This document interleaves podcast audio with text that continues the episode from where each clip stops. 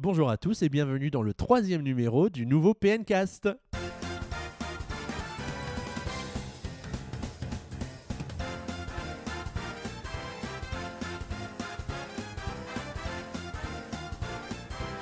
On est ravis de vous retrouver pour ce troisième PNcast, toujours en compagnie de Boris. Bonjour Boris. Salut Xavier, salut Valentin, bonjour tout le monde. Ah bah bonjour Valentin. Salut Boris, salut Xavier. Ah, alors Boris, comment ça va? Bah ça va et toi? Bah très bien. T'as passé une bonne quinzaine? Ah ça va très très très bien ma foi, Euh, on n'a pas vu le temps passer comme d'habitude. Et en plus euh, plein de jeux à faire donc euh, autant te dire que je me suis pas ennuyé. Et de ton côté Valentin? Ah bah moi aussi je me suis très bien amusé avec toi, on a joué à Mario Party, les gens ont dû le voir sur le Play M, on a joué Non, à Mario et puis, et puis Donkey surtout, Kong. joyeux anniversaire Valou. Joyeux anniversaire Valou Merci bien. Joyeux anniversaire Valou Joyeux anniversaire Valou Merci, merci bien. Bah, 18 ans, ça se fête. Bah, ouais, on- imagine les millions d'auditeurs qui chantent devant leur, Ah là leur là ordinateur en, en entendant que folie. c'était ton, ton 18e anniversaire. Ah là là, c'est la Ça fait folie. quoi d'avoir la puberté Rien du tout. Bon, plus sérieusement, le sommaire de ce nouveau PNcast avec euh, le sondage pour commencer, hein, un petit peu comme d'habitude, où vous avez été plus de 700 à répondre euh, sur le sondage de cette quinzaine. On passera ensuite aux news de la semaine où on va parler de Rock Band, des Amiibo, de Codename Steam et de Sega. Un beau programme. On parlera ensuite d'une petite anecdote avec la minute de Mamie Xavier. Ah, Oh ah, ah. Qu'est-ce que je vous ai choisi cette semaine? Pour ensuite enchaîner sur le jeu de la semaine et l'instant eShop qui sera consacré à un jeu qui sort très bientôt et pour lequel nous avons eu la chance d'avoir le test, hein, Boris? Euh, Oui, Mario versus Donkey Kong Tipping Star. Voilà. Pour le débat, on reviendra un petit peu sur l'actu puisqu'on a décidé de parler de la rivalité ancestrale entre Nintendo et Sega. Ouh là là là là. Et la version version nous en plus, hein, Ouais, c'est pas. ça, va- ça va être quelque chose. ça va être oui. quelque chose. Et pour conclure, un instant musical qui cette semaine a été choisi par moi-même et qui sera consacré évidemment à une musique de Super Mario 64. Évidemment. Voilà pour un beau Évidemment, programme, Comme évidemment. France Gall d'ailleurs. Et c'est parti pour le sondage de la semaine.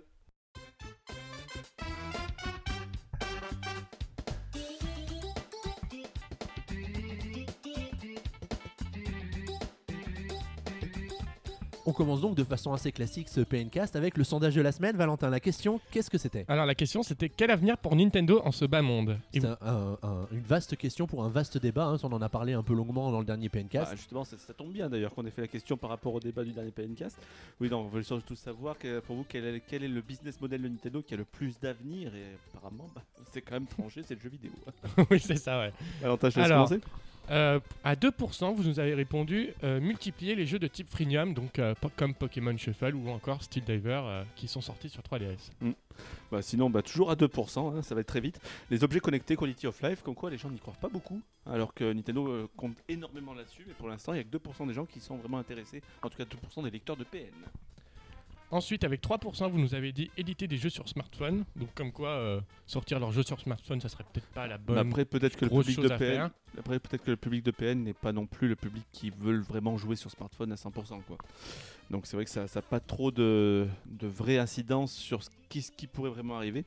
Euh, après, je dirais à 3% toujours, comme quoi il y a vraiment très très peu de, de grosses grosses réponses. Ce sera autre chose que du jeu vidéo. Alors 3%, donc peut-être pour un moyen terme. Après, est-ce que le jeu vidéo existera toujours dans 100 ans? C'est pas gagné non plus.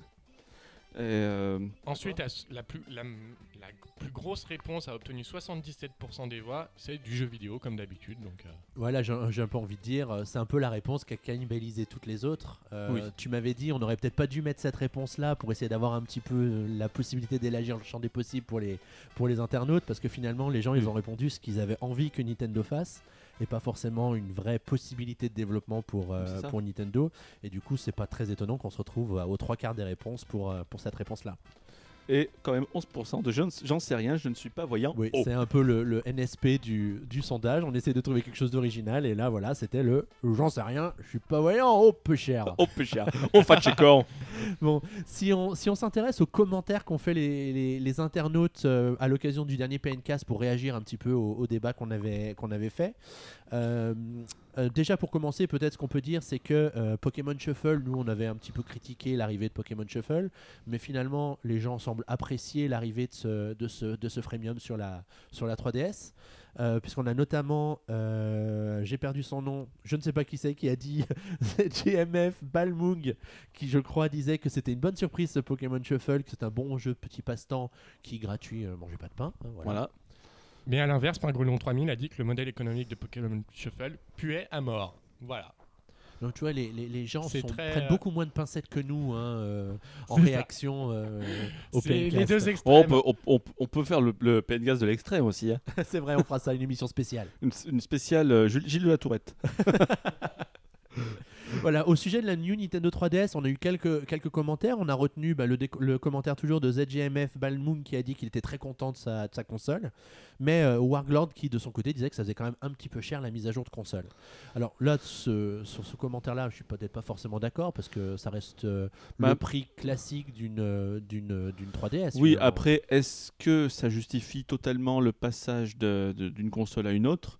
On a déjà répondu dans le premier PNcast avec un débat autour, mais c'est pas non plus, je veux dire, on n'est pas obligé de changer. C'est vrai que si on est, pour l'instant, euh, on n'a pas envie de jouer à Xenoblade sur 3DS, je veux dire, Oui, pour c'est l'instant, pas il y une a pas- obligation. il n'y a pas une obligation à changer de console. Après, c'est vrai qu'elle apporte un nouveau confort, notamment dans les temps de chargement, qui fait que pour nous, en tout cas, on est quand même plutôt Oui, on est adepte de content, cette. euh, Ouais, voilà. Voilà. on va- Voilà, t'as parfaitement résumé. On est content. Voilà. I'm Alors, happy, comme dirait Droopy. si on, si on regarde maintenant les réponses qui ont été faites au Williams. sujet de l'avenir de, de Nintendo, on a quelques réponses qui euh, ont retenu notre attention par rapport à ceux qui ont été postés sur la, news de PN.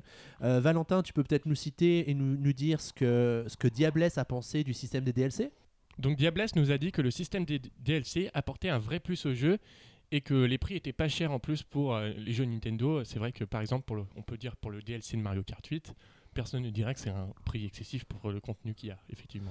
Bah, comme on le disait, c'est que Nintendo a pris un peu des erreurs du passé. hein. C'était beaucoup critiqué, notamment par nous, avec les DLC sur New Super Mario Bros. Oui. 2. Et petit à petit, ils ont quand même amélioré. On a pu voir le Season Pass sur euh, Hyrule Warrior, les, les DLC de, de Mario Kart, les- le Season Pass de, de Mario Golf, qui était quand même proposé à des prix quand même plutôt raisonnables pour le contenu qu'il apportait en plus. D'ailleurs, Nintendo Man, euh, Nintendo Man, lui, euh, par- en parle également en disant qu'il espère que Nintendo va continuer de proposer des DLC de qualité, un bon rapport qualité-prix. Donc c'est vrai qu'on espère que ça va continuer dans cette, euh, dans cette voie-là et pas euh, aller au costume à outrance pour 5 euros les 4 costumes comme pourrait le faire Capcom par exemple. Oui. Mais voilà, Bah. Disons qu'il y a certaines sociétés qui respectent leurs joueurs et puis d'autres un peu moins. Voilà, Qui s'en foutent, ouais. Bon, voilà, c'est ça. après, euh, on- Nintendo peut avoir des... Oh, peut- Capcom, avoir aussi un peu des critiques. Nintendo peut avoir aussi un peu des critiques dans ce cas-là. On peut le voir avec les animaux, on y reviendra tout à l'heure. Mais on peut voir aussi ça avec euh, les premiers DLC qu'ils ont proposés. Ils ont juste un peu rectifié le tir. Mais après, avec ce que fait la Wii U en ce moment, ils n'ont pas vraiment forcément le choix. Déjà, ils ont 4 jeux par an, donc forcément proposer des DLC, c'est plus facile. Mais euh, ils n'ont pas forcément le choix que de contenter les joueurs, le- les quelques joueurs qui sont sur Wii U. D'ailleurs, au, sujet de, de la Wii U, tu as ZGMF Balmoon qui nous dit que bah, pour la Wii U, c'est vraiment dommage que la console ne puisse euh, pas marcher ou ne marche pas, et que de toute façon, c'est peut-être un petit peu trop tard maintenant pour inverser la tendance. À deux ans et demi, ouais, on est déjà pratiquement donc à mi-vie en principe. Et on C'est n'a pas pas dit qu'il franchi- y a- il y a beaucoup d'années en plus d'ailleurs. Voilà, on n'a mais- pas franchi la barre des 10 millions, donc c'est pour l'instant pas pas BZF et ça fait un peu flipper. C'est vrai que le- on, on va pas sur les plus grosses années de la console en termes de vente, ça c'est sûr. T'as Rifalgot qui réagissait au fait que Nintendo pourrait proposer ses jeux sur smartphone et lui il n'est pas du tout favorable à cette option parce que c'est vrai que la prise en main en général des jeux sur téléphone est quand même assez particulière et que du coup ça s'y prête pas On- forcément de jouer à un Mario sur, euh, sa- Oui, sur un sa- écran sur tactile ou des choses comme on, ça, est, ouais. on est d'accord, mais par contre pour un cas comme Pokémon Shuffle, ça pourrait parfaitement s'y s'y convenir. C'est clair. Bah oui, parce que c'est clair, inspiré d'un jeu smartphone aussi. donc on est plus, on, voilà, on est plus sur, sur euh, pourquoi Nintendo ferait pas justement des produits d'appel comme ça avec des, enfin, des jeux dérivés de ces grosses licences, vraiment des dérivés qui vaillent sur les smartphones pour pouvoir, pourquoi, pourquoi pas plus tard attirer les joueurs vers des Bah, vrais jeux. c'est- un peu l'avis de Nintendo Man qui lui nous explique dans ce commentaire que euh, de proposer une application sur smartphone, ça permettrait de prolonger un peu l'expérience et de ben, d'avoir peut-être Miiverse sur son téléphone portable pour pouvoir éventuellement communiquer quand on n'est pas euh, Voilà. avec sa console ou que sa console n'est pas connectée. Ou une application eShop pour acheter directement et que ça lance le téléchargement sur Wii U par exemple. c'est ce qu'ils commencent à faire aux, aux USA et au, et au Japon. C'est déjà en cours euh, d'application. Après, en Europe, c'est toujours pas là. Mais euh, Voilà, Voilà. donc euh, vive le 15. Je vous propose de passer aux news de la semaine. Allons-y. Mais avant ça, on remercie les internautes qui ont pris le temps de réagir au dernier PNcast. Et d'ailleurs, si vous réagissez au PNcast, n'oubliez pas qu'il y a le hashtag PNcast pour participer sur Twitter. Voilà. Et euh, joyeux anniversaire Valentin. merci. Allez, les news de la semaine.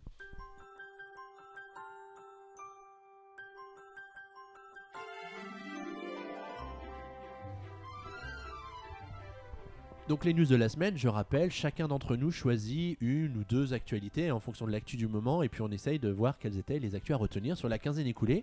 Et c'est toi Valentin qui va ouvrir le bal cette semaine avec une news qui concerne un jeu que tu attends énormément et qui s'appelle... Codename Steam. Alors Oui, Valentin, quelle joyeux est-elle- anniversaire. quelle était l'info de la semaine au sujet de Codename Steam? Alors, euh, comme vous le savez, euh, Codename Steam sort le, le 15 mai, le 15 mai prochain sur Nintendo 3DS.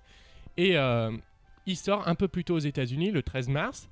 Et du coup, on commence à avoir un petit peu plus d'informations sur le jeu, notamment à propos de l'origine des noms des personnages. Donc, le premier personnage qu'on va pouvoir vous présenter, c'est Henry Fleming. Son nom provient d'un roman appelé La conquête du courage qui est sorti en 1885 aux États-Unis et qui raconte euh, une histoire euh, de la guerre de sécession euh, entre les, nordistes et les sudistes. Et du coup, ils ont pris le nom de ce personnage pour comment dire pour faire le stéréotype du soldat américain. Voilà.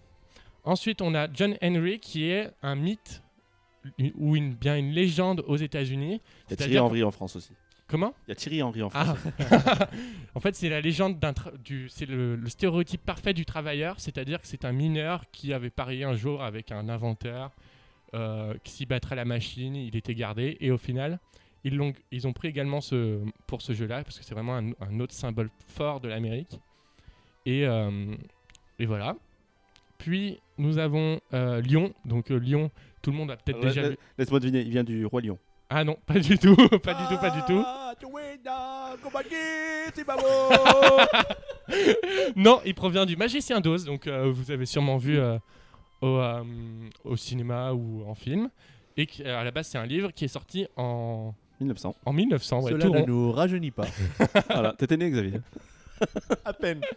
Et du coup, c'est un, euh, il nous présente que c'est dans, dans le film, c'était un personnage lâche, euh, un- qui, a, pas- qui est pas très courageux, mais dans le jeu, c'est le total inverse, c'est-à-dire que c'est l'un des personnages les plus puissants et euh, qui vous permettra bien de, On a, on a un peu l'impression quand même qu'ils ont juste pris les noms et qu'ils s'en foutent complètement du profil des personnages. Un hein. petit peu, mais ça, ça dépend ouais, de certains. Par exemple, euh, pour le suivant, c'est euh, Tiger Lily, donc euh, Lily la Lily la tigresse. tigresse, Lily- Félindra, tête de tigre.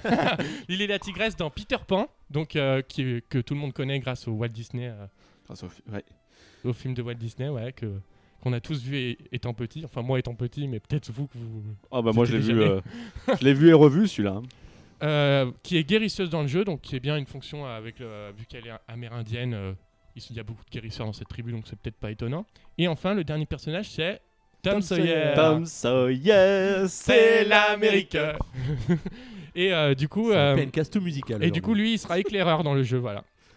Ça sera un éclaireur dans le jeu. Mais il est né, né sous le, le bord du lac Mississippi, hein, c'est sûr. Oui, oui, ça c'est sûr. voilà. Bon, en tout cas, ils ont fait énormément de travail de recherche littéraire pour ce Codename Steam, ce qui nous augure du meilleur pour ce jeu, n'est-ce pas, Valentin Oui, tout à fait. Et je pense que du coup, les Américains vont adorer vu qu'il y a plein de références. Comme le, le chef du jeu, c'est Abraham Lincoln, donc un grand président américain. D'ailleurs, une breaking news, on vient nous annoncer en DLC le grand schtroumpf qui vient des schtroumpfs. c'est pas mal ça. Les blagues les Et plus Martina à la plage aussi. Merci Boris. Alors, Euh, euh, tu- alors, tu as une deuxième news oui. cette semaine qui est complètement différente. alors c'est l'annonce d'un partenariat entre Game Freak et Sega pour l'annonce d'un futur jeu le 11 mars prochain. Donc c'est dans quelques jours maintenant. Ouh. Et on sait pas trop ce que c'est. On a juste vu une petite image montrant un, un éléphant, une sorte- un truc comme ça avec des cacahuètes. Oui, oui, quelque chose comme ça, ouais. Donc on n'a pas trop encore d'infos, mais euh, Game Freak, et, Game Freak, ce sont, pour rappel, ce Game sont Freak. ceux qui, Game Freak, ce sont ceux qui sont à l'origine de, Le fric, c'est chic. ce sont ceux qui sont à l'origine de la licence Pokémon maintenant avec euh, Pokémon Company. euh, Ceux qui ont créé Pokémon, Voilà. justement, à la base. et du coup, ils font un jeu avec Sega.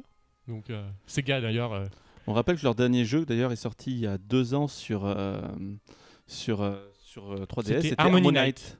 Harmonite, ouais. Harmonite, qui était très très sympa. Un jeu de vrai, rythme un jeu de rythme, plutôt chouette. Et pourquoi pas un truc dans ce style-là, justement, qui pourrait être.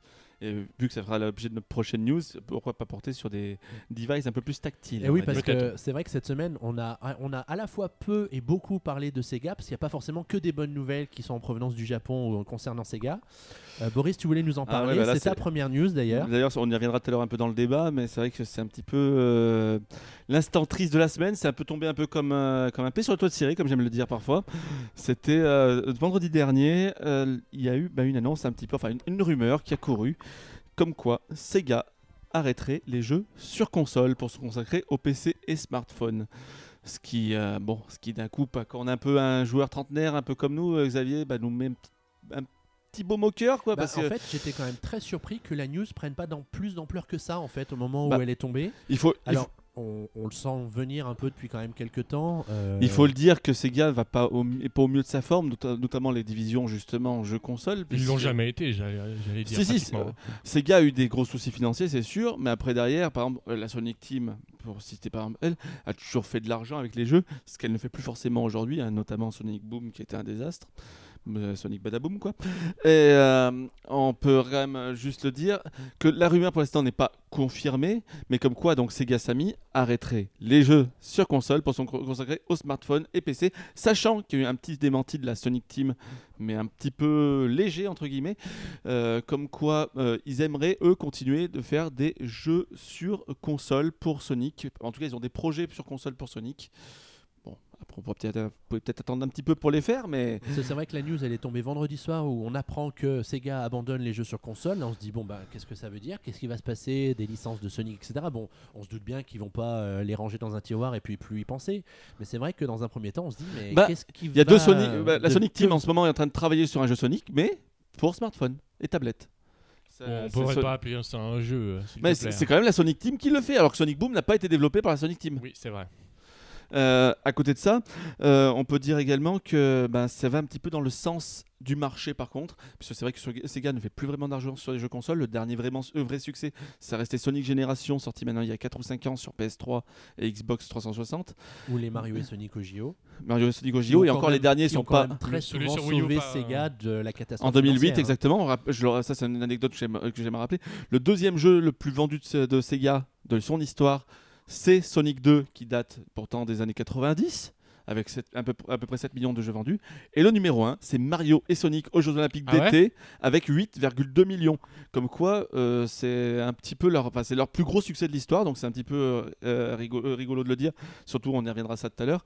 Mais c'est vrai que c'est un petit peu. euh, Enfin, c'est une news qui fait un petit peu mal quand même dans le cœur des joueurs, parce que ça, ça a quand même Bon, compté. on, en, on en reparlera tout à l'heure hein, de, de cet Mais- affectif que, que mais Sega représente. C'est vrai qu'aujourd'hui. Sega, c'est d'abord, c'est d'abord le PC. C'est quand même l'un des plus gros développeurs sur PC. Ils Avec ont, les Total War, les choses comme ça. ils ouais. ont Total War et ils ont Football Manager, Oui, qui en Europe est un véritable carton. Ils ont aussi la licence Warhammer qu'ils ont racheté à THQ lors de la mort de THQ.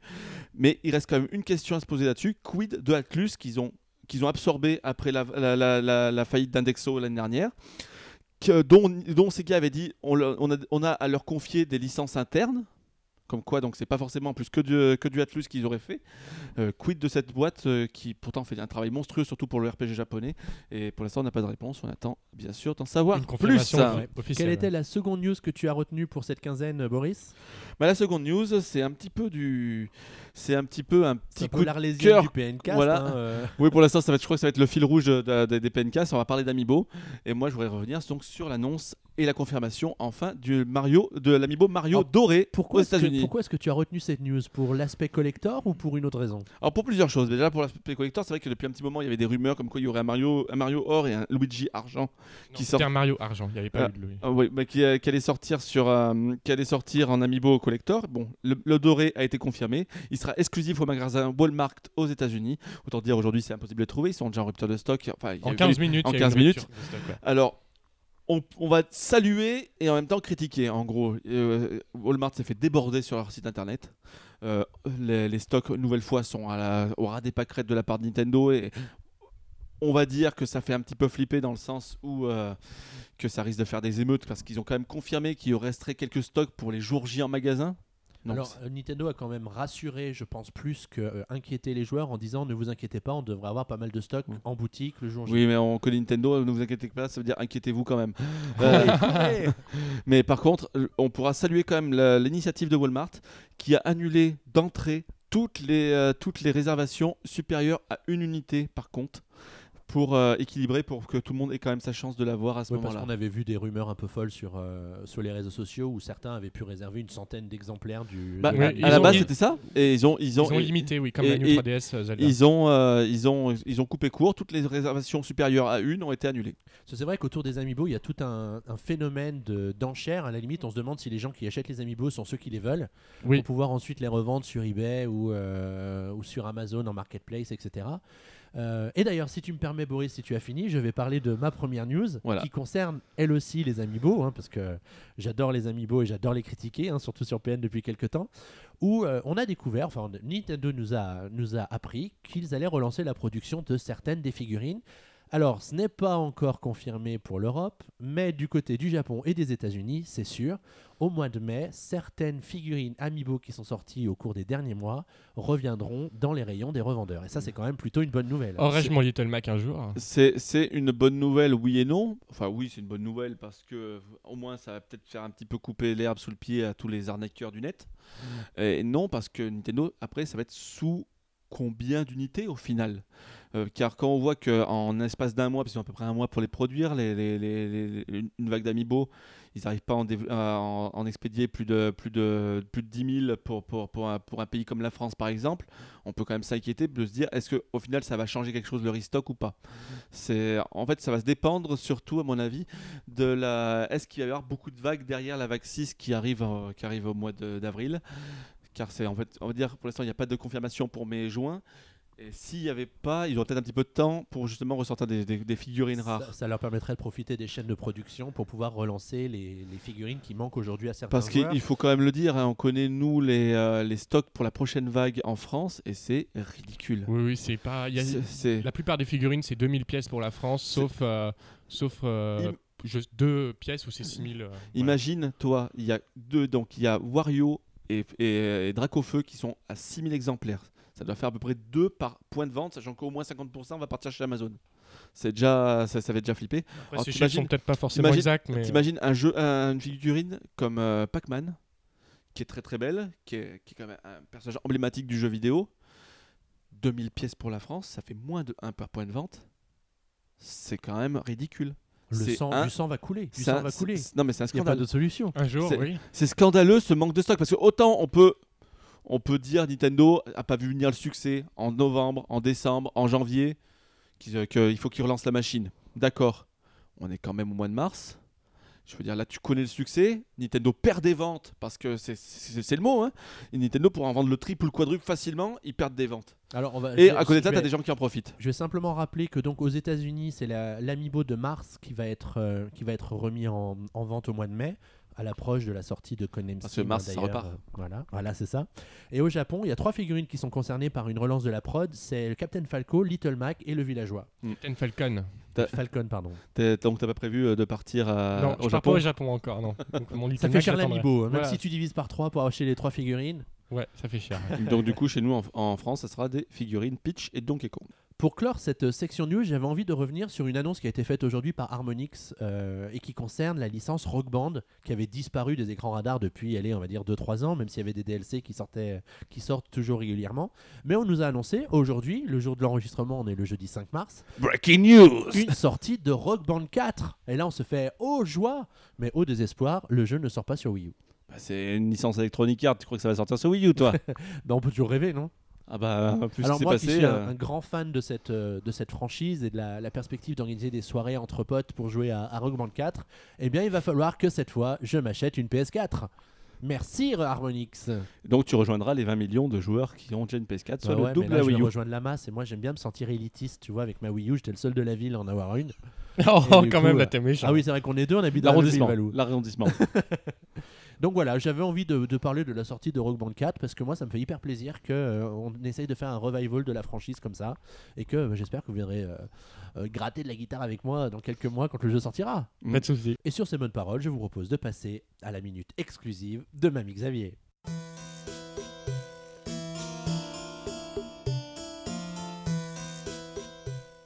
bon mon Valou, pour tes 18 ans, joyeux anniversaire encore. Merci. C'est toi qui vas lancer Xavier. Allez, euh, Xavier, dis-moi, Vous avez qu'est-ce que raison t'as vous y mettre à deux les gars. qu'est-ce que t'as à nous dire s- sur PN aujourd'hui? Eh bien, écoutez, je vais vous raconter une anecdote incroyable qui est le premier salon auquel PN a participé. Alors, c'était pas le 3, hein, c'est un peu loin, mais euh, je vais vous emmener en 2000, 2000 2001 quand nous sommes allés à La foire aux Londres. dindes de. Alors, c'était en 2000 pour le CTS. Le CTS qui est Les ACO. CTS. Le CTS, euh, alors je ne me rappelle plus de l'acronyme, ce qu'il voulait dire, mais c'était à l'époque un des plus grands salons européens du jeu C'était vidéo. le plus grand salon européen du jeu vidéo, Ah. c'était à Londres. Il se déroulait à Londres au mois de septembre, et donc c'était la grand-messe européenne du jeu vidéo où on découvrait le catalogue de fin d'année euh, des éditeurs de jeux, dont Nintendo. Et à l'occasion de cette CTS 2000, on avait pu découvrir euh, la version Game Boy Advance d'un certain Mario Kart que Nintendo présentait sur un stand qui était sur deux étages. C'était hyper impressionnant de voir que pour un salon qui durait quoi, les trois jours, Nintendo avait un, On en bas. non, non, c'était- c'était c'était hyper bien fichu parce qu'en fait, comme on pouvait jouer à plusieurs à Mario Kart avec le, le câble Link, je sais plus comment il s'appelait. Oui, c'est ça. Le, câble, le câble Link euh, qui, on pouvait, ou- qui était croisé, c'était un petit carré au milieu et tu pouvais en mettre jusqu'à 4 du coup. Et donc, euh, ils avaient permis de jouer comme ça au jeu euh, à plusieurs avec euh, ce, ce mode de jeu. Donc voilà, c'était l'anecdote. C'est un des premiers salons auquel PN a participé et c'était donc à l'ECTS à Londres en 2000. C'était la minute de Mamie Xavier, mais remettez-vous les gars, remettez-vous.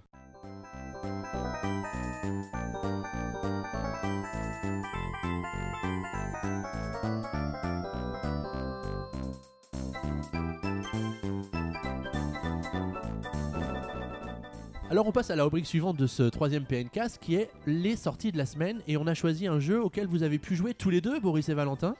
Oui, exactement, c'est Mario vs Donkey Kong Tipping Star sur Wii U et 3DS Alors Boris, qu'est-ce que tu peux nous dire de la version Wii U dont le test est maintenant disponible euh, sur Puissance Nintendo? Alors d'abord, je voudrais souhaiter un bon anniversaire à Valentin.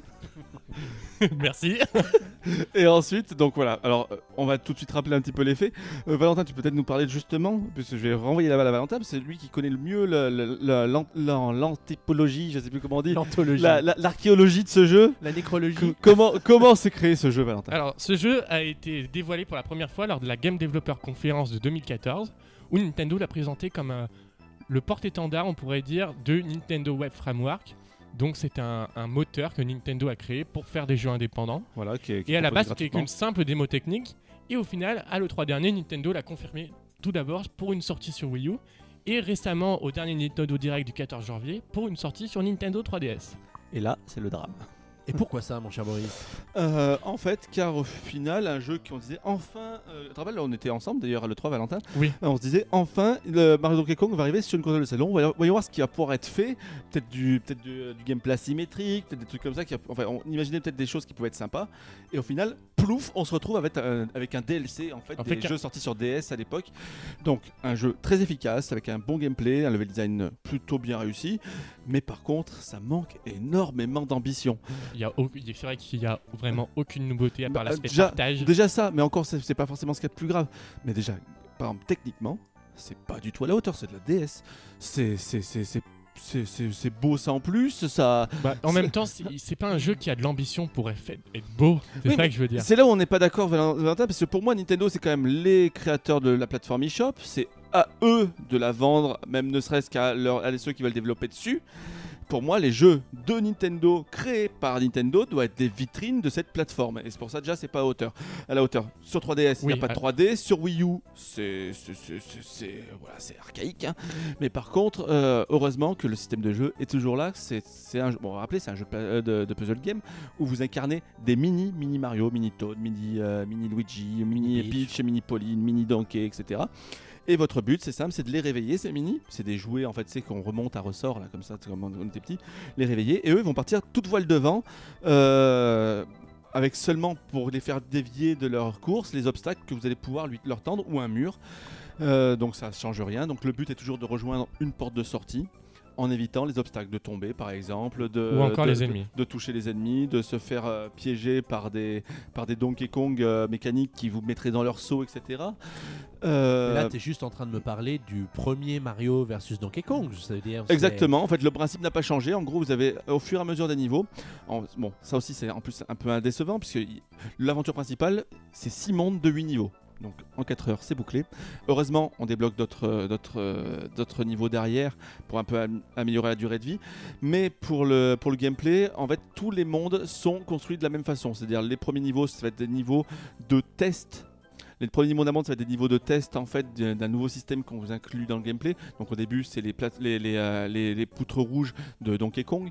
Ensuite, ça va être des, des- tapis roulants. Ensuite, ça va être euh, des, euh, des, comment dire, des escalators. Ensuite, ça, ça va être des petites briques pour construire des murs, des, enfin, des escaliers un peu, un peu à sa guise.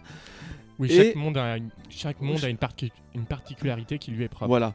Et ce qui va être intéressant, c'est qu'au fur et à mesure, euh, c'est-à-dire que par exemple, dans le monde 2, où vous avez déjà eu donc les, euh, les poutres et les, euh, les, euh, les- les tapis roulants, et ben dès que vous allez un peu monter en niveau, les niveaux vont accumuler plusieurs de ces, ces aspects de gameplay. Et là, par contre, il va falloir tout gérer. C'est un le peu plus stress difficile monte. là du coup.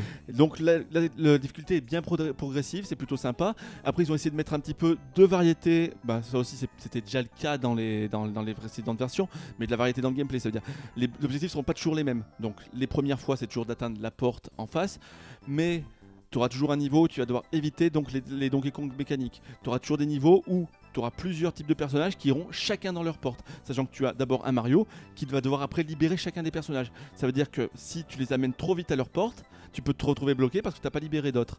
Euh, après, tu auras aussi des niveaux où tu as un des, un des personnages qui a une clé. Et quand ils vont se faire rencontrer, il va falloir faire en sorte que le personnage qui a la clé soit devant pour ouvrir la porte d'en face. Et donc la, la- la version que tu as sur la Wii U est exactement la même que sur la 3DS Oui, absolument, ouais. Et euh, du coup, maintenant, on pourrait peut-être parler de la, la nouveauté la plus importante du jeu, c'est l'option de partage, donc Typing Star, donc c'est donner des étoiles à- un peu à tout le monde. Alors, Alors, on va peut-être expliquer pourquoi d'ailleurs, parce que c'est le, le but du jeu, c'est le, c'est le, le- la chose la plus intéressante dans ce jeu, c'est le scoring. En fait, en gros, c'est un jeu puzzle game comme on l'a dit, donc c'est un peu maintenant aujourd'hui pompé sur ce que fait euh, du, euh, du genre un, un Candy Crush. En gros, tu vas avoir une notification, tu vas avoir deux styles de notification dans le jeu. Dès que tu auras fini un niveau, en fonction de ton nombre de points, tu vas avoir médaille de, de bronze, or, argent qui te permet d'avoir des niveaux bonus, mais aussi des étoiles, 1, 2, 3 étoiles. Et cela, en fait, ça va s'accumuler dans une cagnotte. Et Valentin, tu vas peut-être pouvoir nous dire justement alors, à quoi va servir cette cagnotte. alors, cette cagnotte, elle vous servira à débloquer des éléments de personnalisation, donc pour créer des niveaux, en fait. Dans le jeu, incorpore un, un éditeur de niveau très complet, très, très bien, qui marche très très bien. Je sais pas, Boris, si toi tu l'as. tu ouais, ça marche Je bien sur pense Wii U que, comme je le disais, je pense que c'est plus agréable sur Wii U de fait que tu as un grand écran. Oui, voilà, c'est sûrement ça. ouais, L'écran du gamepad est du assez coup, large. Ce que tu peux peut-être rappeler, c'est que sur l'écran du gamepad, tu as le jeu tel que tu le vois sur l'écran de la ça, 3DS de toute façon, et sur l'écran de la télé, Mais tu le, as le niveau entier, mais en- t'as pas le temps de le regarder. mais t'as- t'as le plan d'ensemble, mais en plus dans un encadré rachitique. En gros, tu vas avoir euh, sur une télé en, en 16 neuvième, tu vas avoir le plan d'ensemble qui est utilisé sur le centre de l'écran, et après un, f- un- un faux fond d'écran autour. Enfin, c'est- c'est c'est- c'est ni fait ni à faire quoi. Et du coup, pour l'éditeur de niveau, Valentin, euh, tu nous dis que les étoiles que tu accumules te permettent d'acquérir des, des pièces de personnalisation qui te permettent de créer tes propres niveaux. Voilà. Mais ensuite, ces niveaux, t'en fais quoi? Mais ensuite, sur le niveau, tu peux les partager sur internet via Miiverse. Et en fait, l'objectif, ça va être de faire des niveaux le plus jolis possible pour que des joueurs te donnent des étoiles en fait. Tu, en fait, tu notes les niveaux et ça leur donne des étoiles. Et toi aussi, du coup, ça te donne des étoiles qui te permettent d'avoir de nouveaux éléments Parce de Est-ce personnalisation. que ça donne plus de chance à un joueur comme toi Admettons, tu postes ton niveau, tu as un QR code ou quelque chose pour le Euh, partager non, avec c'est les euh, utilisateurs c'est uniquement sur Miiverse, ouais. C'est D'accord. c'est- c'est- tu récupères le niveau un peu comme tu veux. Par contre, ce que ce qui est vraiment le jeu est vraiment fait pour ça parce que des éléments, tu as des éléments qui vont à plus de à 5000 étoiles. Oui, 5000 étoiles. Tu as ouais. des élé- 5000 étoiles, En je sais pas si tu te rends que compte. tu peux gagner 3 étoiles Moi- au mieux, euh, par niveau, c'est ça? Voilà, si tu comptes 3 x 6 par 8 pour le pour le pour, pour ce qui est de l'aventure 15, attends. 3 x 6 par 8 pour, pour, pour l'aventure principale, tu arrives à peine à 150 étoiles.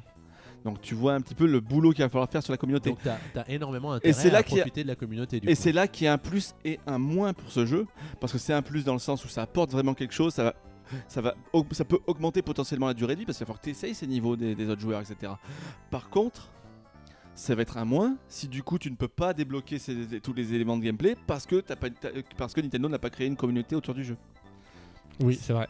Parce qu'on peut rappeler un truc, c'est qu'il y a quand même une innovation quand même majeure à côté pour Nintendo sur ce jeu, c'est le cross-buy.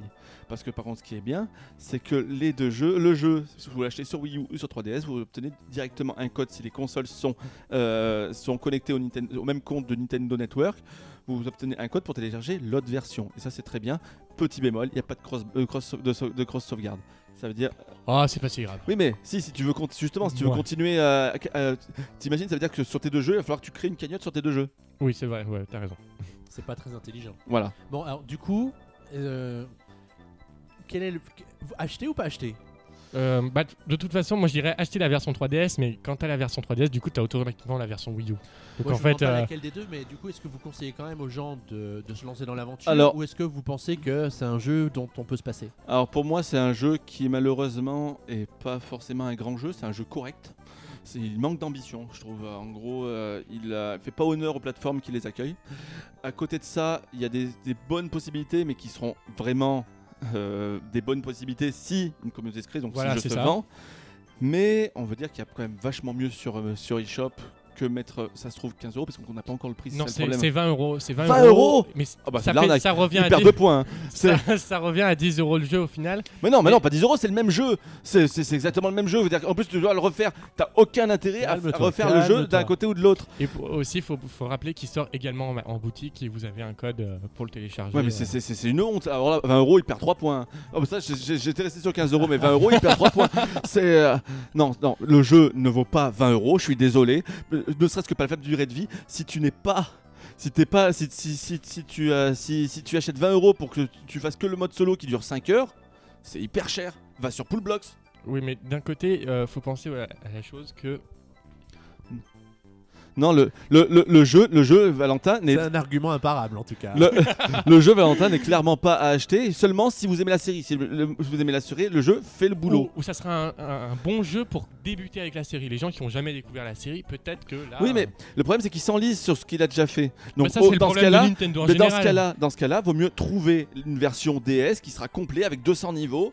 Et Mais là, tu auras de t'amuser. c'est- Si, si je retiens bien ce que vous dites, vous conseillez plutôt de préférer une des anciennes versions du jeu Oui. plutôt que celle-ci, plutôt que d'aller dépenser les 20 euros. Alors c'est peut-être pas l'avis que tu partages toi Valentin. Trop. Valentin, il a- lui, Les- c'est bisounours. ça. mais non, c'est juste que. C'est la les- mèche, ça, ça, les- ça, ça, ça, c'est que de la les anciennes sont- versions, déjà- faut déjà les trouver, les anciennes versions.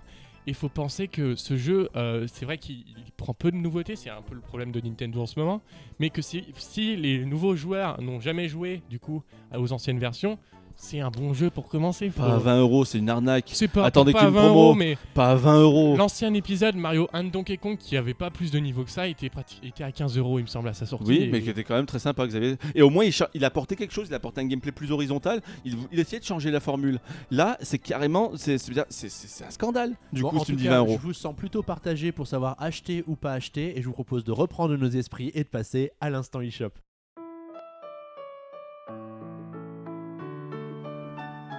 Alors pour l'instant eShop, mon cher Boris, tu as choisi de nous parler d'un jeu que tu connais depuis longtemps et qui s'appelle... Octodad. De quoi s'agit-il donc Alors, juste, euh, il s'agit d'une news qui est tombée au- aussi euh, donc hier soir, exactement à l'heure d'enregistrement, donc nous sommes jeudi. Octodad sera euh, va, va sortir sur Wii U cet été. Et je vais essayer de vous le vendre, messieurs. Parce que c'est un jeu qui m'a vraiment fait triper l'année dernière sur PS4. Euh, c'est euh, en gros, vous incarnez un poulpe. Qui... C'est Splatoon, non voilà, c'est la- c'est Splatoon 2. C'est très à la mode en ce moment. C'est un jeu japonais non, non, non, c'est un jeu américain. Donc c'est un jeu indé qui est, qui, est, qui est sorti sur PS4. En gros, vous êtes un humain qui va se marier. Mais vous allez être transformé en poulpe. Et là, votre vie va devoir un peu évoluer, du coup. ça va être beaucoup moins pratique. Et le but du jeu, eh ben, c'est d'accomplir des objectifs en incarnant votre poulpe, mais en évitant de faire des bêtises et de, voir, de montrer trop que vous êtes un poulpe. Vous, Parce ça- que vous savez que vous êtes un poulpe, mais vos proches ne le savent pas. Eux. ne savent- pas. encore votre air Donc tu vas devoir t'habiller, tu vas devoir, euh, tu vas devoir faire des plein de choses, mais sans, on va dire, mais avec à la manière poulpe, c'est-à-dire que vous êtes tout flasque.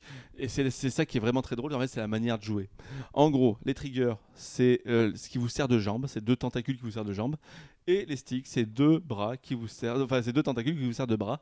Et là, vous allez pouvoir faire, euh, vous allez pouvoir doser vos pas, etc. Mais vous allez, vous allez euh, faire très attention de pas faire des bêtises. En fait, c'est un jeu de réflexion, un peu infiltration parce qu'il faut pas trop se faire voir. Mais c'est surtout de la bonne humeur, de l'humour. Donc je vous conseille vraiment d'aller voir des vidéos. Et ça sort en, en juillet. Et ça va Mais- sûrement. Quel est le but du jeu au juste?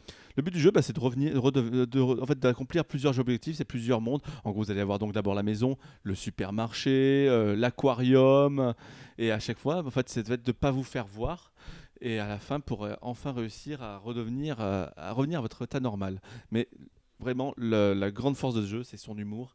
On voit que les gens qui ont créé ce jeu, bah, ils sont, ils sont 14 dans leur tête. C'est c'est très, très Au drôle. moins. Ouais, c'est très très drôle. Et c'est euh, enfin, ça c'est frais quoi, c'est frais. Pas comme Mario versus Donkey Kong. Bon bah merci Bon, Boris et de attends, nous attends. avoir- Oui. Et, et bon anniversaire Valentin. Merci. Et sans transition aucune, le débat de la semaine.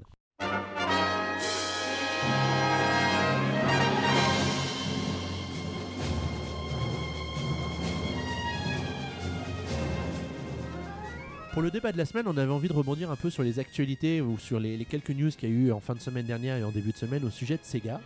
Et on avait envie de parler des années Nintendo versus Sega parce que c'est vrai que, alors plutôt Boris et moi plutôt que Valentin euh, qui se cache derrière son micro, euh, avions envie de parler de justement cette rivalité qui existait, parce qu'on peut plus vous dire aujourd'hui qu'elle existe vraiment encore, entre ce qui était alors les deux fabricants de consoles du, du moment. Alors Boris, la première question que j'ai envie de te poser, c'est est-ce que tu étais plutôt Nintendo ou est-ce que tu étais plutôt Sega? Ben moi c'est simple, j'étais très Nintendo à la base. En gros, ma première console c'est une NES. Du coup j'ai toujours suivi derrière. Et après j'ai fait le Nintendo PlayStation en parallèle. Mais j'avais quand même de la chance, c'est que je pouvais jouer à toutes les consoles en milieu. Puis ma soeur par contre était une vraie pro Sega. Et du coup j'avais les deux consoles à la, maison. Et ça c'était le bonheur parce que j'ai pu quand même voir quand même cette, cette guerre des consoles, comme on l'appelle à l'époque de l'intérieur. Et c'était enfin c'était que du bonheur parce que c'était vraiment que le jeu était important. Il y en avait des bons de chaque côté. Est-ce que ça crée des tensions dans la famille du coup d'avoir un peu un côté pro Nintendo et un côté pro Sega? Parce que j'imagine que les repas de famille ça devait être animé du coup. Non, pas tant que ça. Non, au final, comme je dis, au final, on profitait de chacun, euh, chacun de l'autre des de, de- de consoles et ça nous permet de nous construire un petit peu notre euh, culture vidéoludique et de, au final d'avoir des points de comparaison. Et il y avait, comme je dis, des très bons jeux de chaque côté, avec des points positifs de chaque côté, des points négatifs de chaque côté également. Et, et pourquoi est-ce que ta première console a été une NES justement? Qu'est-ce qui a fait que c'est la, la première console que tu aies pu acquérir? Parce qu'on me l'a offert, tout simplement. Mais on te l'a offerte parce que tu l'avais demandé Non, ou non, non, la NES, simplement je l'ai parce qu'il y avait Mais, déjà Master euh, en fait, et du coup euh, C'est vrai que c'était une des, conso- une des premières consoles que j'ai joué dans ma vie. Parce que mes cousins, eux, j'en avais trois cousins qui la possédaient. Donc quand j'étais chez eux, j'y jouais. Euh, donc c'est comme ça qu'est venue l'idée à mon père de m'offrir. Aussi peut-être pour Zelda qui voulait, le faire, se le faire aussi. Euh, mais euh, on va dire aussi que pour moi, la NES à l'époque, c'est vrai que c'était une console qui était quand même assez bon marché. Mes parents n'avaient pas non plus tant de sous que ça. Et c'était dans les années 80, début des années 90, donc à la fin de vie. Donc elle était, euh, on pouvait vite avoir une console avec plusieurs jeux et tout. Et les jeux d'occasion commençaient déjà à exister. Ce qui a permis de construire une ludothèque, assez rapidement. Mais c'est vrai qu'après derrière, euh, j'ai pu commencer à jouer à la Master System en même temps que de jouer à la NES parce que j'avais un ami qui avait la, la Master System. Et c'est vrai qu'à ce moment-là, bah, ça, ça n'est pas forcément très envie. Cette console était un petit peu finie à la piste, comme je vais le dire. Elle a des, des bons jeux. Elle a des Bah, bons. c'est elle- vrai que je, je dis pas ce qu'elle a dit, mais elle a des très bons jeux. Mais par contre, c'est vrai que la manette, c'est juste horrible, quoi. Bah, C'est vrai que moi j'en ai, j'en ai tenu dans- entre les mains des Master System, euh, c'est de la coque vide quoi. C'est vraiment une Ouais. boîte vide euh, avec un bout de processeur dedans pour histoire de dire de te vendre ça bon, euh, après, après la NES elle est lourde parce qu'elle est lourde, mais à l'intérieur il n'y en a pas plus. Oui, mais quand même la Master System c'est abusé. Mais la Master System, ouais, le souci de Master System, en fait, c'était qu'il y avait, euh, euh, en gros, on- il n'y avait pas de marque connue en Europe au final. Euh, on connaissait Alex Kidd, et c'est à peu près tout quand quand t'es en- quand comme moi en primaire.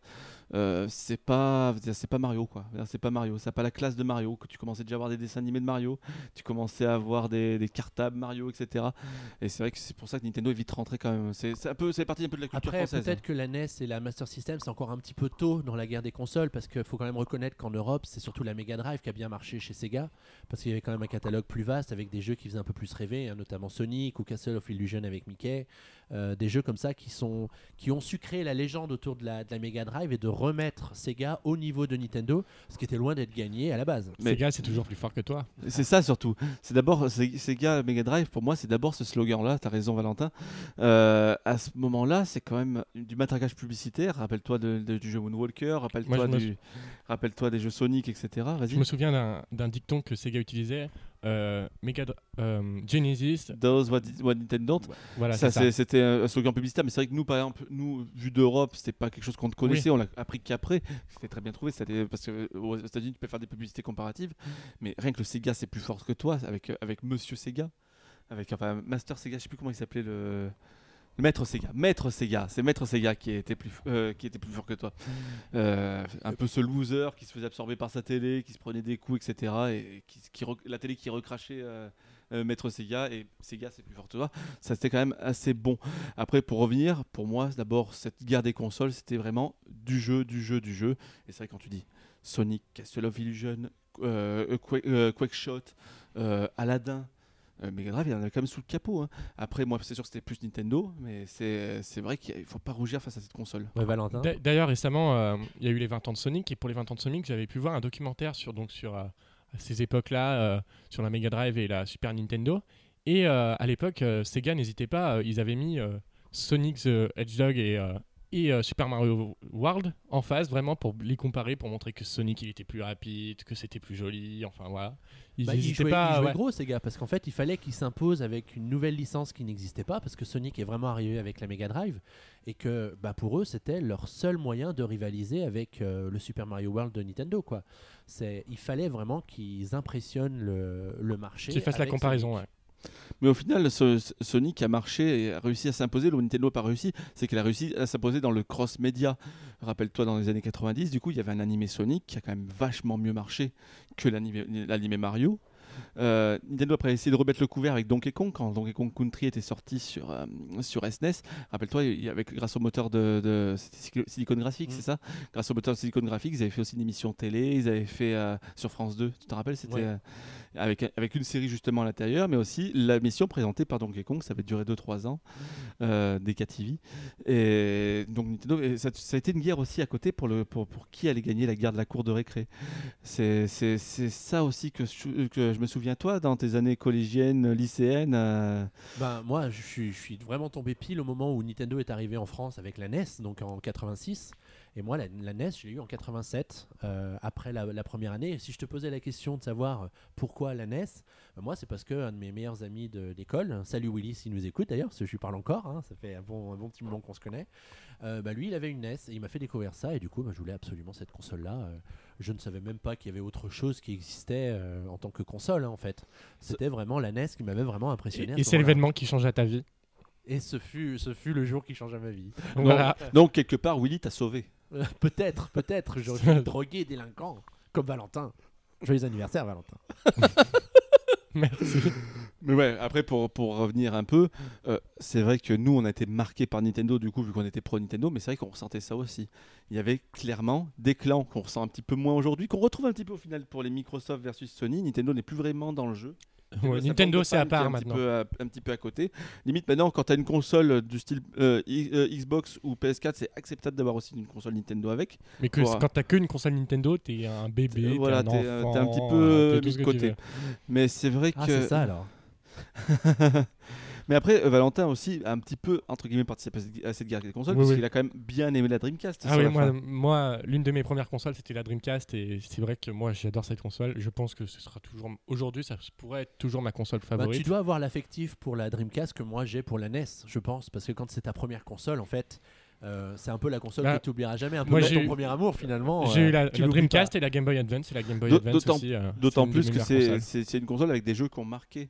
Aujourd'hui, je suis pas sûr que quand tu commences avec une PS4, une PS3 ou une Xbox 360, tu aies le même souvenir que nous on a eu Moi, sur un de Mario, souvenir de jeu. euh, sur un Sonic Adventure par exemple pour Valou, euh, sur euh, sur euh, je te dis une bêtise sur euh, sur un Metal Gear même sur PlayStation 1. Je suis pas sûr que tu puisses te créer tellement c'est devenu une logique commerciale le jeu vidéo. Je suis pas sûr que tu peux te créer de tels euh, de tels événements Bah, en c'est fait vrai qu'il faut reconnaître que maintenant, le lancement d'une console, c'est rythmé par quoi? C'est rythmé par la sortie de FIFA et de Call of Duty. Donc c'est un peu difficile d'en faire une expérience nul. unique et exceptionnelle au moment de l'arrivée de la machine. Tu as du mal à, à personnaliser la machine par rapport aux jeux qui sortent dessus. Mais pour revenir un petit peu sur Sega, c'est vrai que nous à l'époque c'était limite euh, une victoire. Rappelle-toi quand Sega euh, annonce la- l'arrêt de la Dreamcast en 2001. Pour les vieux de la vieille comme, comme nous, c'était euh, déjà bon, c'était un peu un choc déjà à la base. Une Mais surtout, victoire, c'était une c'était une victoire. Une victoire parce que dans le même moment, ils annoncent Sonic va sortir sur GameCube, le Sonic 2 va être porté sur GameCube, etc. Et tu dis oulala.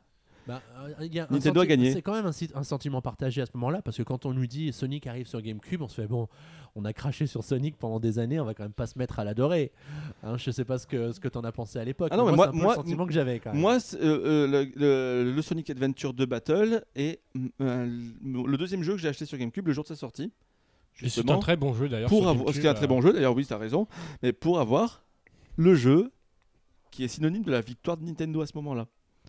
Après, c'est un petit peu gamin, mais c'est ça, quoi. C'est un sentiment de pouvoir. Et c'est vrai que par contre, aujourd'hui, qu'on dit que Sega va arrêter les jeux sur console, ça fait par contre quelque chose un petit Ah peu oui, plus oui, dur tout à fait. ouais. parce que pour nous, ça, ça rappelle quand même énormément de souvenirs. C'est souvenirs quand même de, de non, non euh, euh, Mario c'est mieux, mieux, mais non, Sonic c'est mieux, mais non, mais non, mais non, dans les cours de récré, c'était quand même quelque chose de- de- d'assez d'assez énorme. Puis c'était c'était quand même relativement de bonne guerre. C'est vrai que chacun avait sa console préférée. Après, c'est peut-être une époque où on pouvait pas acheter toutes les consoles qui sortaient. Ce que vous disiez maintenant, les gens, ils ont à la fois une PS4, une Xbox et une. euh, ah, c'est pas les mêmes revenus euh. Wii U, je veux dire, l'argent que tu maintenant au divertissement n'avait rien à voir à Oui, l'époque. tout à quoi. fait. ouais. Euh, Et surtout, à l'époque, on avait un jeu, il nous faisait 8 mois et tu le faisais 40 fois. ouais, c'est ça, D'ailleurs. parce que t'as- voilà. Ah t'avais oui, moi, jeu- Sonic Adventure, je l'ai t'avais fait au un moins des jeu centaines de fois. Un jeu à ton anniversaire si tu avais été sage, hein, mais euh, c'est vrai que maintenant on n'est plus du tout dans cette logique de consommation des jeux. euh, par Ah bah, aujourd'hui, c'est la, l'époque. c'est la logique de marché de consommation. Après, c'est ce qui permet aux jeux vidéo d'être aussi développés, aussi répandus, et Ouais. avec des jeux aussi divers que on le voit. Mais du sur, coup, euh, où au final, l'inventivité est moindre. Au final, l'immersion est moindre, la- l'esprit d'imagination qu'on peut avoir dans les jeux est moindre aussi. Euh, c'est euh, au final c'est plus aujourd'hui on, Bah, on tourne sert- en rond. on- non, on tourne en rond mais on te sert surtout la, la bouffe quoi Alors après, après, il y a, y y y évidemment du vrai dans ce que vous dites, mais est-ce que les jeux indés, dont tous les éditeurs, euh, que tous les, les éditeurs essayent de vraiment attirer sur leur console, ne sont pas ce salut pour essayer de nous permettre de retrouver cet esprit novateur Ça l'a été. des, des Ça l'a été, mais malheureusement, je trouve que. aujourd'hui les jeux indés du- font- font des suites C'est du copier-coller à chaque fois, copier-coller d'un autre jeu. il y a et au final jeux, bah, euh, quand t'as pas forcément de moyens tu te limites à plusieurs à, à- à des- au même style de jeu au final de la plateforme du puzzle game Oui. de enfin à des jeux souvent 2D Il y a moins de découvertes. t'as des peut-être. très belles réussites, de t- euh, t'en as bien 5 ou 6 cinq ou six très bons jeux et bien un ou deux chefs-d'œuvre qui sortent tous les ans dans la scène indé. Mais c'est sûr que c'est c'est pas pareil dans le sens aujourd'hui, on est, on est alimenté par cette technologie, donc c'est quand même plus dur de revenir en arrière, même si les jeux sont très bons. C'est plus dur de revenir sur du, du plan 2D, sur, de, sur des jeux plus intimistes. Parce qu'aujourd'hui, on veut quand même jouer à ces blockbusters. C'est ça un petit peu ce, qui est, contradictoire. Mais justement, on peut réunir les deux mondes et à la fois euh, apprécier ces blockbusters que les gros éditeurs nous sortent tous les ans, et puis aussi apprécier ces petits jeux. Tu parlais d'Octodad tout à l'heure. Euh, ça fait partie des jeux qui n'ont pas énormément de prétention, mais qui sont marrants à faire. Mais que Sony a bien financé quand même, euh, bah, qui a bien aidé à financer. Donc on va remercier Sony de le permettre euh, sa sortie sur euh, Wii non, U. c'est une- c'est un contrat d'exclusivité temporaire qu'elle a lâché, donc c'est juste ça. Mais après, à- à- après ça, pour revenir donc à notre débat principal, c'est Sega, c'est plus fort que toi, oui et non au final. Mais c'est vrai que ça a été, ça a été fort pour nous en tout cas cette cette période-là. Et on est presque nostalgique de ce temps parce que le temps où ouais, les jeux c'est étaient vrai. Pratiquement tous bons pour nous, qu'ils soient bons ou mauvais, au final on y passait un moment, parce que c'était justement notre seul jeu, et euh, qu'on avait pendant six mois, et qu'on allait, qu'il soit bon ou mauvais, qu'on allait devoir en profiter.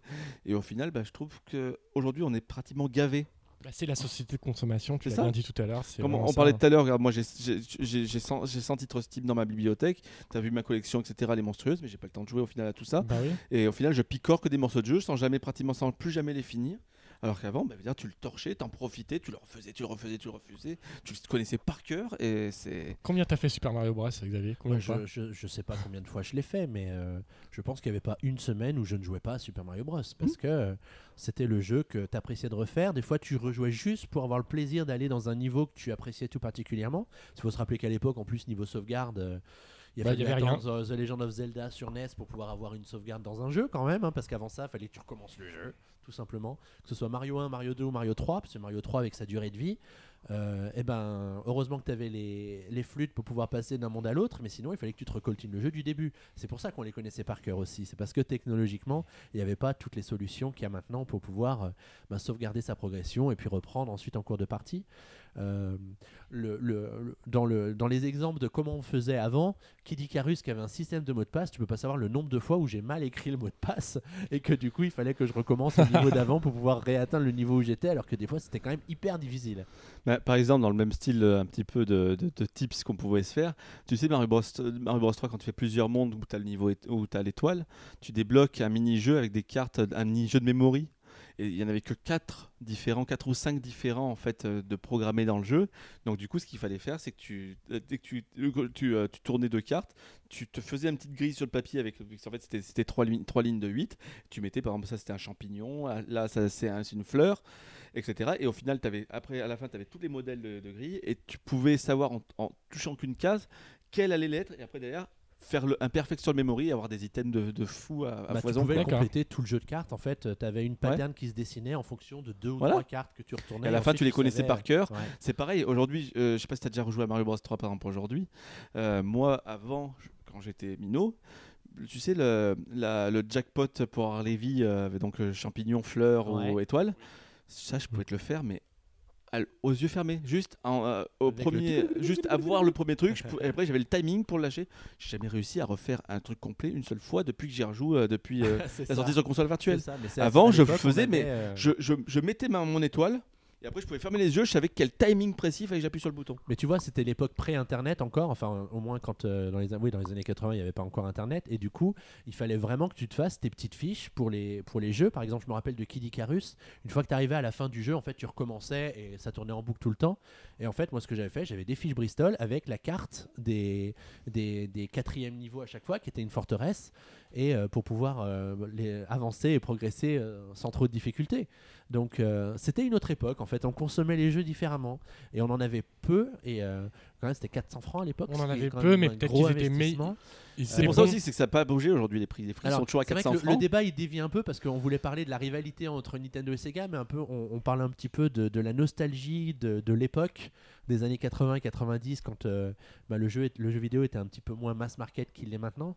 Mais euh, du coup, cette rivalité elle se retrouve là aussi, c'est-à-dire qu'on pouvait pas tout avoir et que du coup, le choix faire ce choix, On faisait que, euh, on connaissait nos jeux par cœur. Et au final, c'était un camp qui rassurait. Et ça a été un petit peu. euh, ce camp a un peu explosé avec l'arrivée de Sony qui a tout massacré sur son passage en 95, avec une PlayStation qui est devenue très très vite dominante, une, une 64 qui a mis du temps à sortir, et qu'au final, quand elle est sortie, la Saturn déjà existait pratiquement plus. Et du coup, déjà à ce moment-là, c'était la fin de la guerre euh, Nintendo-Sega. Mais c'est vrai que, comme pour revenir quand même, pourquoi on fait ce, pourquoi on fait ce débat euh, plutôt anecdotique, plutôt, euh, plutôt hommage aujourd'hui, c'est surtout à cause de cette annonce quand même qui a choqué, qui dit quand même qu'il y aura peut-être un avant et un après. Et au final, on se dit après euh, Sega, puisque Sega est parti comme ça d'être constructeur de console, puis a eu des difficultés sur ses consoles, puis a dû passer euh, euh, euh, exclusivement développeur, puis a dû être racheté pour être sauvé, puis après a dû encore passer par plusieurs plans sociaux. On se dit, euh, on peut quand même se dire, Nintendo est-il sur cette pente ou pas, même à, des- à toute proportion gardée. Aujourd'hui, Nintendo a quand même 50 millions de 3DS, elle se fait de l'argent, etc. Elle a de l'argent en, caisse et tout. Mais est-ce qu'au final, c'est pas si Nintendo venait à faire deux, trois échecs d'affilée comme Sega, parce que Sega était parti quand même des, des échecs, avoir voulu multiplier les hardware, etc. Et si Nintendo venait à faire comme ça une série ou deux, est-ce qu'au final, il pourrait pas être réduit à faire ça? Et c'est ça au final qui nous fait peut-être peur dans cette annonce-là. Bah, c'est peut-être un peu l'intelligence de Nintendo, c'est d'essayer de trouver des moyens de diversifier un peu son activité pour essayer de pallier ces moments où bah, malheureusement ça tourne moins bien. Si on se rend compte finalement que le jeu vidéo c'est hyper cyclique. Euh, tu vois, on parle souvent des courbes de vente de, des consoles Nintendo où tu dis la Wii est un accident, mais euh, un accident pourrait se reproduire avec une prochaine génération. On ne sait pas du tout en fait comment le marché va réagir. C'est à la totalement imprévisible. ouais. Le champion de cette génération ne sera probablement pas le champion de la génération suivante. Et c'est une règle euh, essentielle que les constructeurs ne doivent surtout pas oublier. D'autant plus qu'on ne sait pas trop comment va être fait la prochaine génération. La dernière était quand même très très longue, 10 ans pour la Xbox euh, 360. Euh, c'est euh, On est déjà à deux ans de Wii U, je la vois pas rester 8 ans de plus. hein, mais... Non, non, c'est sûr. Et euh, le souci, c'est au final comment va évoluer le marché. On sait que le cloud est de plus en plus important. Là, pour l'instant, c'est encore anecdotique, mais dans 7-8 ans, est-ce qu'on va pas finalement y arriver, cette console dématérialisée? Euh, On sait aussi que Microsoft, c'est pas encore sûr qu'il fasse une Xbox One 2, quoi. Bah, Il y avait quand même des rumeurs de vente de la branche Xbox, Voilà. hein, donc rien n'est jamais sûr quoi en fait. euh. Steam qui va quand même finir par se lancer. On a essayé enfin le vrai modèle définitif de Steambox et surtout de la, la- la manette Steam. Euh, le, le casque de réalité virtuelle, la- les performances des portables. Au Japon, le fait que les consoles de salon, ça ne marche plus du tout. C'est. euh, c'est plein difficile plein prévoir, d'indécisions. Alors que c'est vrai qu'à l'époque, on était quand même un petit peu dans notre cocon. On savait que bah, on aurait encore des consoles Nintendo, on aurait encore des jeux Nintendo, on- ils auraient encore des consoles Sega, des jeux Sega. Mais comme quoi, ça peut vite changer du jour au lendemain. En fait, la, la grande inconnue, c'est pas tant que, que va faire Nintendo, mais c'est où nous emmène le secteur du jeu vidéo finalement. C'est plutôt ça ça. la question. Oui, oui. Après, il y a de belles perspectives. hein. Tu vois les, les casques de réalité virtuelle qui vont sortir à partir de l'année prochaine. Je pense que ça va quand même nous vendre du rêve. Après, Ah, il- vont Et- arriver à et nous je- faire Il va y en avoir des Daft Punk. hein. Je pense que ça, ça va être un, un effet, euh, un effet euh, comment- feu de paille, qu'on on appelle ça en vente l'effet feu de paille, c'est-à-dire que ça va bien marcher au début, Mais c'est pas c'est pas le jeu vidéo en lui-même. Le jeu vidéo en lui-même, c'est quelque chose de convivial, quelque chose tu joues à plusieurs. Et ça, le casque de réalité Ce qui est plus vraiment vrai aujourd'hui au final. Oui, ce qui est plus vraiment vrai, mais avant tout le jeu vidéo. du online. Donc du coup, si tu t'enfermes dans une bulle avec quand même tu- ton mode online au milieu, eh ça changera pas grand-chose. Ouais, c'est vrai que mais le, le casque de réalité virtuelle pour moi ça marchera pas et Ça va dépendre, ça va dépendre de son prix surtout. voilà. Parce que c'est vrai que c'est un jeu qu'on a pu l'essayer nous Valentin, c'est quand même WoW Effect quand tu le fais. Donc ça peut être, ça peut faire l'effet C'est WoW Effect, sauf que c'est- sur, le- sur mass market. C'est WoW Effect sauf que c'est un peu euh, dépassé euh, les, les qualités des écrans, les choses comme Quand ça. tu vois par exemple que, le- c'est dépassé en tout, t'as quand tu- besoin de quand tu 50 vois que ce- câbles. euh, quand tu vois quand même que Sony quand même annonce par exemple pour son Morpheus un- du, mille- du, du- du 120 Hz et du, euh, du non, du- 1920 du 120 par images par seconde. Ouais. Ils n'arrivent pas à faire 60 images secondes aujourd'hui, ils veulent t'en faire 120 avec le casque. Oui ça- mais, surtout une résolution de 1920 par 1980 par, par 1080 Alors, c'est quand même pas le mal. Morpheus, ça va encore, mais l'Oculus Rift, je pense que ça, ça sortira pratiquement jamais. Mais pour- pourquoi, au final, pourquoi pas au final, moi, il y a quand même l'annonce d'aujourd'hui que Valve va faire également son, son- son Oculus pour un marché PC, sachant que le Steam est quand même le marché où il y a le plus indépendant, à qui s'adressent le plus les développements sur ce, ce genre de périphérique. Euh, c'est pour moi, s'ils sortent à bon prix, c'est peut-être l'accessoire qui est peut-être le plus prometteur au final. Ce serait peut-être le dernier qui est annoncé. de toute façon, c'est pratiquement le prix qui gagne à chaque fois. C'est le premier critère d'achat. euh, Le Pas prix for- et la puissance. Pas forcément le prix, la puissance aussi, mais parfois l'effet de mode aussi. Regarde la Wii. euh, Regarde, regarde la Wii. Oui, là, oui, mais elle était moins chère aussi. Bah, la GameCube était moins chère que la Wii et ça, c'est pas vendu. En fait, ce qui est, ce qui est quand même relativement marrant, c'est que cette euh, évolution avec les casques de réalité virtuelle, c'est qu'on a un peu l'impression qu'on va retomber dans ce, ce schéma de fonctionnement où on va avoir différents fabricants qui vont chacun nous proposer différents types de jeux, voire les mêmes jeux, parce que c'est vrai que je sais pas trop ce qui va sortir sur ces différentes plateformes. Survival Horror surtout, hein, déjà.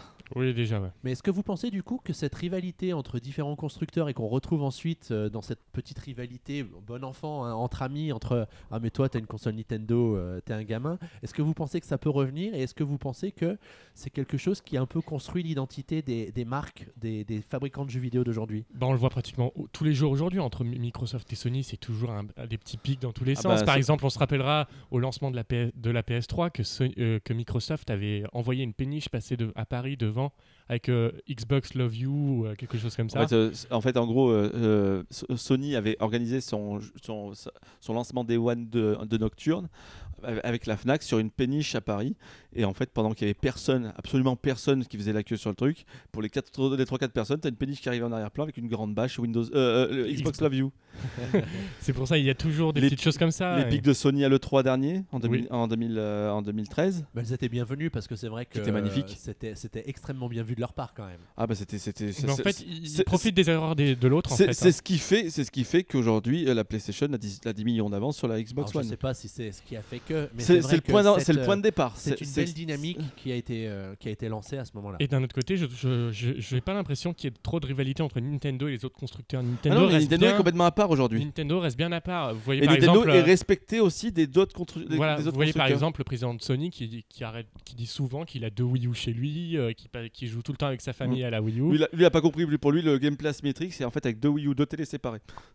deux télé Sony, attention. Mais euh, non, non, euh, Nintendo, il y a un vrai respect pour quand même ce constructeur historique. Mais aujourd'hui, un petit peu, j'ai un peu peur que c'est un respect un petit peu pour le grand-père au final. Et qu'au final, euh, on est respectueux, mais si on, peut- les dégager un peu du bras, parce que s'il n'y a plus d'éditeurs, Nintendo y est pour beaucoup, mais à mon avis, l'argent donné, c'est d'essayer de ne pas recommettre l'erreur de la Wii et d'essayer de, de mettre de côté un maximum Nintendo en l'isolant. Donc c'est, euh, Bah, Sega a un peu été isolé à la fin. c'était comme ça. Regarde, La Sega, Dreamcast, la, c'était- pau- la pauvre Dreamcast, comment elle est morte. euh, Oui, mais c'est au final, c'est au final, on a l'impression de revoir l'histoire au final avec ça.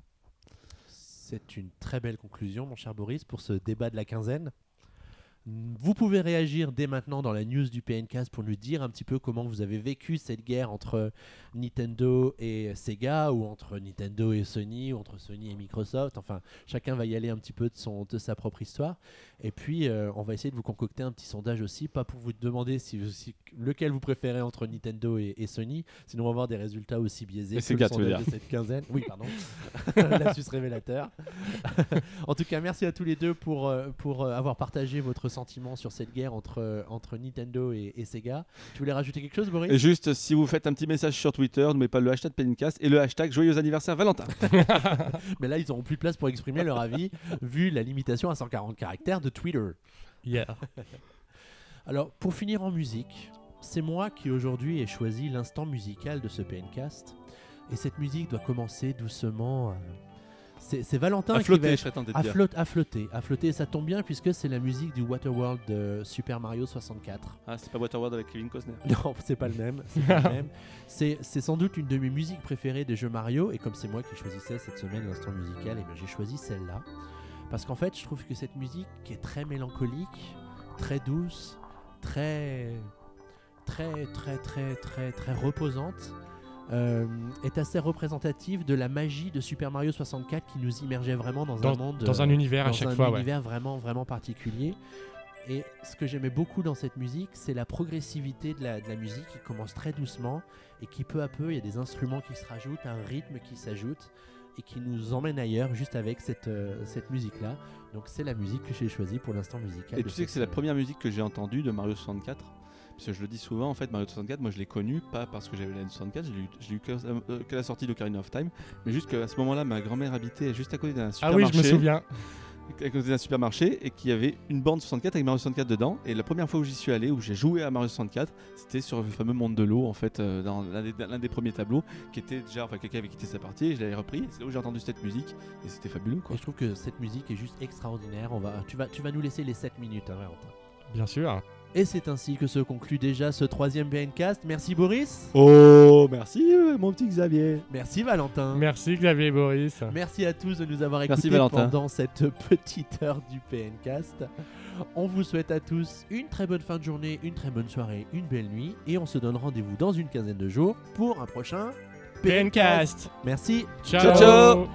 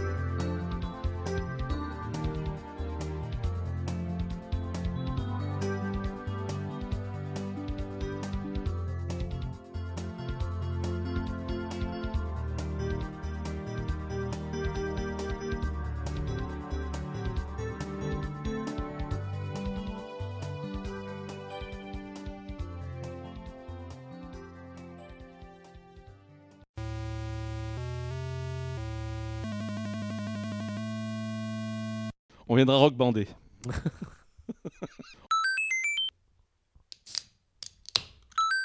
Ribéry pour, pour Zidane, pour Ribéry, va y aller, marqué, oui